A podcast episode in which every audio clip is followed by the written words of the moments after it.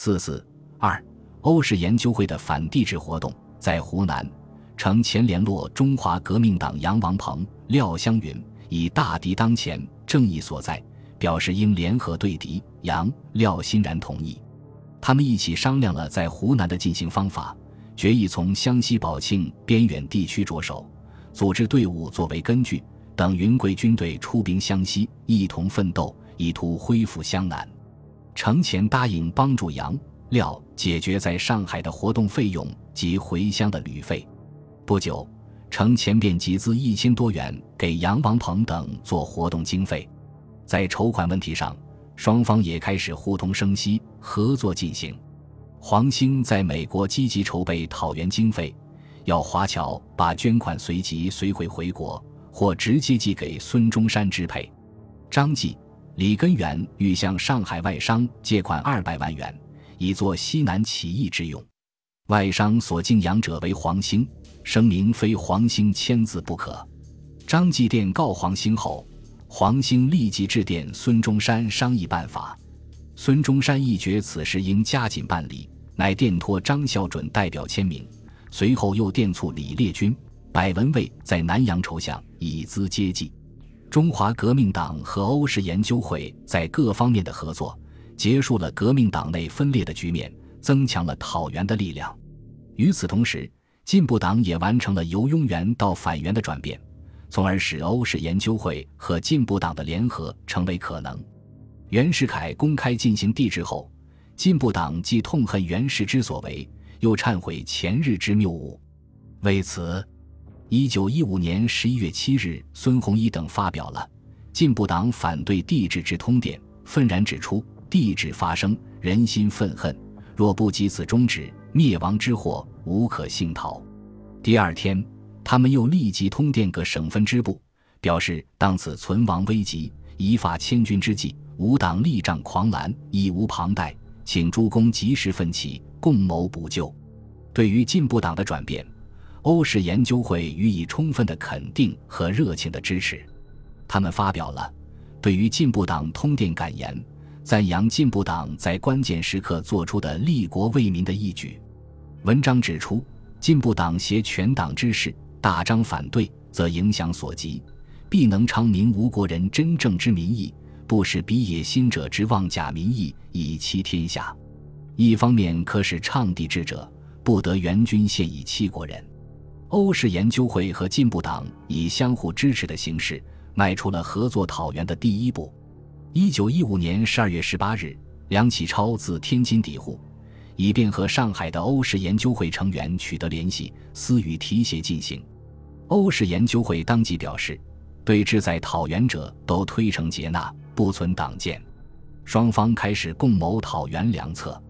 为解决筹款购置武器及对日外交等事，李根源、杨永泰、程潜、林虎等六人联名致函梁启超，说明岑春轩需赴日活动外援，西凉协助进行。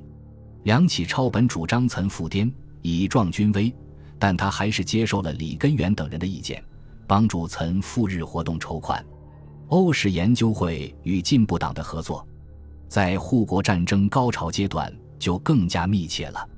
事后，梁启超总结说：“两派合作是当时成功主因，这是很有道理的。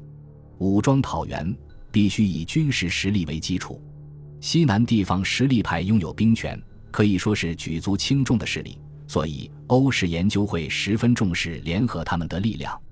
曾经效忠袁世凯的广西都督陆荣廷，因袁在洪县封爵时将其爵位置于龙继光之下而大为不满。欧式研究会认为这是促入反元的大好时机，遂决定牛永健、林虎两人冒险潜入南宁。联络陆荣廷起兵讨袁。一九一五年十二月，牛永健和林虎分两路入桂。牛永健由香港搭轮直到梧州转南宁，林虎从安南由海路绕到越南，经镇南关到南宁。牛永健到南宁后，给予护理陆荣廷职务的第一师长陈炳坤密谈。陈代表陆荣廷向牛表示，接受海外同志对贵今日的要求。所虑者龙继光明完，非以兵力平之不可。林虎抵南宁，即至疏路，陈。陆派其亲信马吉会见林虎，向林表示，所有海外同志要求广西应负的责任，绝对尽力做到。只是目前因袁氏在粤拨给贵省的军费一百万元，步枪五千支，需下个月始能领到，为缜密计，以请纽、林两人先回港，尽管进行其他工作。陆并派曾其恒、雷隐随同到港，以便于相互之间的通讯联络。随后。陆荣廷还下令选五万金购拿李根源、牛永健、林虎，以遮掩袁氏耳目。黄兴在美国亦感到促入到袁氏官大局，他于一九一五年十二月二十二日致函陆荣廷，促其兴师讨贼。信中说：“金元逆谋叛民国，公然帝制，不忠不信，不仁不义，人民痛恨，外邦非议，内援外助，俱已断绝，此其自亡之日也。”帝之足下素负爱国之热忱，且智勇冠绝一时，临淄事变，必有宏谋伟略，百倍于帝之所期。望族下节丧民之痛，行讨贼之师，发扬奋训，激励国民之气，勿使时机作失，贼势日张，则国家之福以足下之所赐也。在陆荣廷和袁世凯矛盾加剧时，牛永健。林虎冒险入南宁，与黄兴致书劝说，对坚定陆荣廷讨袁的决心是起了作用的。除上述几支主要的讨袁力量外，凡倾向于反袁的党派、团体与个人，欧式研究会也都尽可能与他们联合。李根源、程潜、牛永健等人到上海后，主动找唐绍仪、王宠惠、温宗尧等交换对时局的看法。并邀他们在杨永泰住宅共商讨袁之策。康有为、郑孝胥、沈曾植、徐弘济等人骂袁最痛切，与欧式研究会在道袁这一点上具有某种一致性。李根源等人特登门相访，但在谈到联合问题时，康有为却提出是否请宣统皇帝出来。李根源策略的回答：道元为一事，复辟又为一事，与革命党人。复辟未敢苟同，尽管在政见上相差如此悬殊，但欧式研究会仍表示愿与他们在反袁的共同点上联合起来。康有为等人对此也表赞同。他们说：“均等戮力到袁，后事再说。”为联合张謇、赵凤昌、汤寿乾、武廷芳、唐绍仪、庄运宽等有声望、有影响的人物共同讨袁。黄兴于一九一五年十二月二十一日特意致函给他们说：“今兹共和废绝，国脉将危，气血垂心，哀何能已？先生等负国人之重望，往时缔造共和，担尽心力，终复维持国体，委曲求全。今岂能调心任运，做事而不宜顾乎？贤者不出，大难终不可平。国之存亡，系于今日。由上可见。”在反袁斗争进入高潮之时，欧式研究会奔走于各派之间，呼吁所有反袁力量通力合作，共讨国贼。中华革命党、进步党、西南地方实力派以及各种反袁政治力量，正是以欧式研究会为纽带，实现了直接或间接的联合。三、策动武装讨袁，在国内发动武力讨袁，是欧式研究会的中心任务。他们反复商议了各省的武装策动计划，并决定相应的部署。由耿毅担任北方同志的联络工作，熊克武回四川组织地方讨袁军，柏文蔚、牛永健、冷玉策划苏皖浙地方军队的发动，林虎担任广西的联络，程子恺、杨永泰也负责广西之事，李烈钧担任筹划粤赣军事。程潜和张孝准布置两湖军事及湘省义军的发动，谷中秀、欧阳振声等人任长江之事。他们相约组织发动起来的力量有大有小，但是每个同志都必须努力去完成自己分担的任务，在讨袁斗争中尽量发挥作用。为确定发动武装讨袁的突破口，欧式研究会的主要负责人在一起深入地分析了国内形势。认为西南五省的原始力量相对薄弱，其中有以云南起事的条件最为成熟。其原因是：一、云南地处偏僻险阻的边区，在军事上恶险要优胜之势；且四川地方军队既杂又乱，陈毅一时统一不起来，可以作为云南的有力屏障。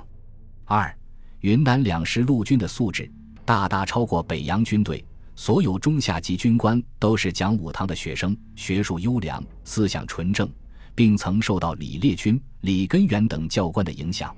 三，云南陆军所使用的军械精良，超过南方各省的军队。四。云南当时几个主要当权人物，如唐继尧、罗佩金等，原来都是同盟会员或有革命倾向的人，因此，他们决定以云南作为起事反元的基地。李烈钧曾任云南讲武堂教官，在滇中不乏故旧，和唐继尧也颇有交情。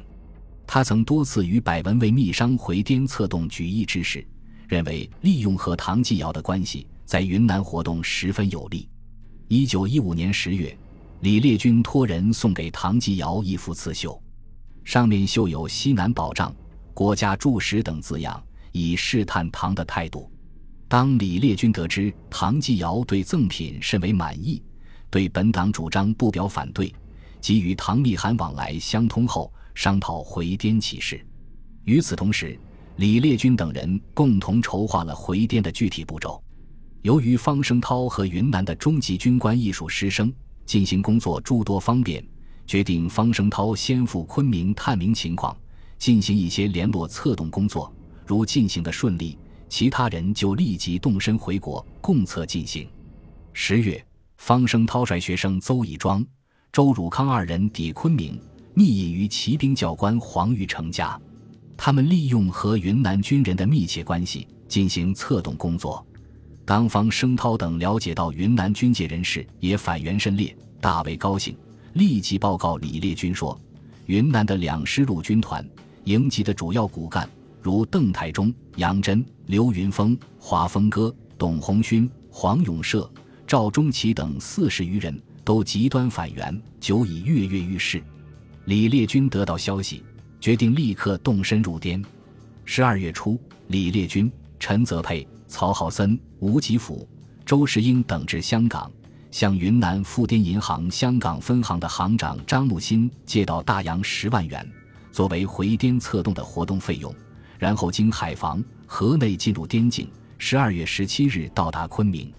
欧式研究会成员相继入滇，不仅为发动起事做了诸多组织工作，也鼓舞了滇军将士讨袁的斗志，增强了他们首举义旗的决心。黄兴也极为关注云南讨袁事态的发展，他认为凭借蔡锷辛亥前后在云南蓄积的革命力量，以及他与进步党及一部分国民党人的密切关系，云南发难是较有把握的。因此，他积极设法帮助蔡锷回滇，为此特意致函张孝准，主其速与松坡先生密切联系，相助进行。黄兴还考虑到蔡锷在滇声望甚高。恐唐继尧对蔡入滇产生其他顾虑而影响大局，便写信向唐继尧说明：蔡只借滇军讨袁，不为都督，不留滇，道即率兵出发，以消除唐继尧的疑虑。此外，在上海的谷中秀、彭允仪、何成训等人也与唐继尧的联络员李宗煌建立了联系，共同筹商发动长江上游各省起义，以扩大讨袁力量。减轻援军对云南的压力。中华新报在云南起义前，已直接间接相与筹划一切。因云南地处西南边陲，与国内外消息多不灵通，中华新报设便成为联络各方面的据点，传递消息，对外之交涉，对内各方面之运动接洽进行，亦多以中华新报负其责任。上述事实说明。云南起义的发动是和欧式研究会的努力分不开的。纵观欧式研究会讨袁活动的三个阶段，当革命转入低潮时，他虽然主张缓进，但并没有与反动势力妥协，而坚持开展反袁宣传活动，在国内外产生了一定的影响，成为当时除中华革命党外另一支坚持反袁的政治力量。中日二十一条交涉开始，欧式研究会提出了联袁对外。停止革命的错误主张，虽然其中含有坚决反对日本帝国主义侵略的积极因素，但客观上毕竟对袁氏有利。欧式研究会的一些成员虽一度陷于迷途，但当袁世凯卖国行径暴露之后，他们便断然抛弃了错误的主张，立即展开了各种方式的讨袁活动，为全国大规模武装讨袁斗争的爆发做出了积极贡献。本集播放完毕，感谢您的收听，喜欢请订阅加关注，主页有更多精彩内容。